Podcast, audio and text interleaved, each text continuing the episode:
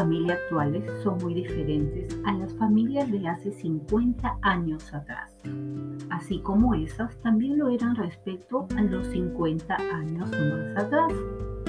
La evolución del concepto y los tipos de familia han variado progresivamente, al igual que lo han hecho la sociedad y la cultura. Donde antes solo se podía hablar de la familia nuclear, papá, mamá e hijos.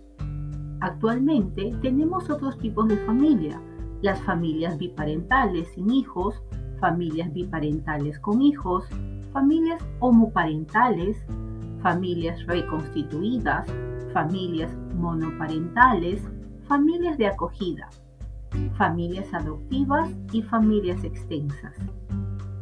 Este desdoblamiento del concepto de familia, además de caminar cada vez más hacia la inclusividad, nos indica que la estructura familiar no es un factor determinante para decidir si una familia es funcional o no. Poco o nada tiene que ver la forma que tenga una familia con su buen funcionamiento.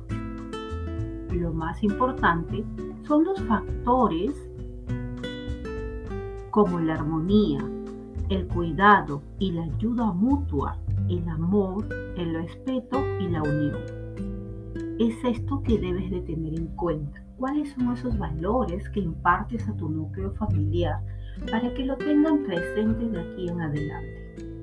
¿Y sabías tú cuál es la definición que le da la Organización Mundial de la Salud al concepto de familia? Vamos a verlo.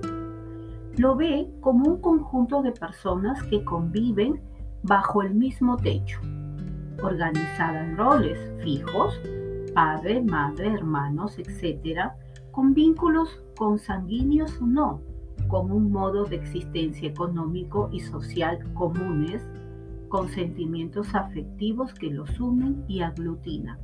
Esta es la definición que actualmente está trabajando la Organización Mundial de la Salud en referencia al término familia. Y para ti, este término o este concepto familiar, ¿a qué hace referencia? ¿Alguna vez te has puesto a pensar cuál es el vínculo o las emociones que albergan tu núcleo familiar? ¿Cuáles son esos valores que les estás inculcando a tus hijos desde que son pequeños?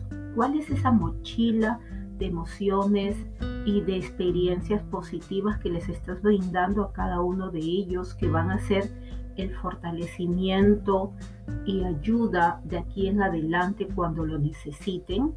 Esto fue lo que vimos en este taller último del valor de la familia.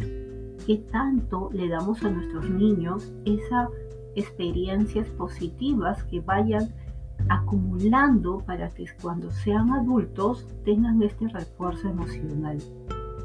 Vamos a ver en los siguientes podcasts qué continúa en relación a esta la importancia del valor del núcleo familiar.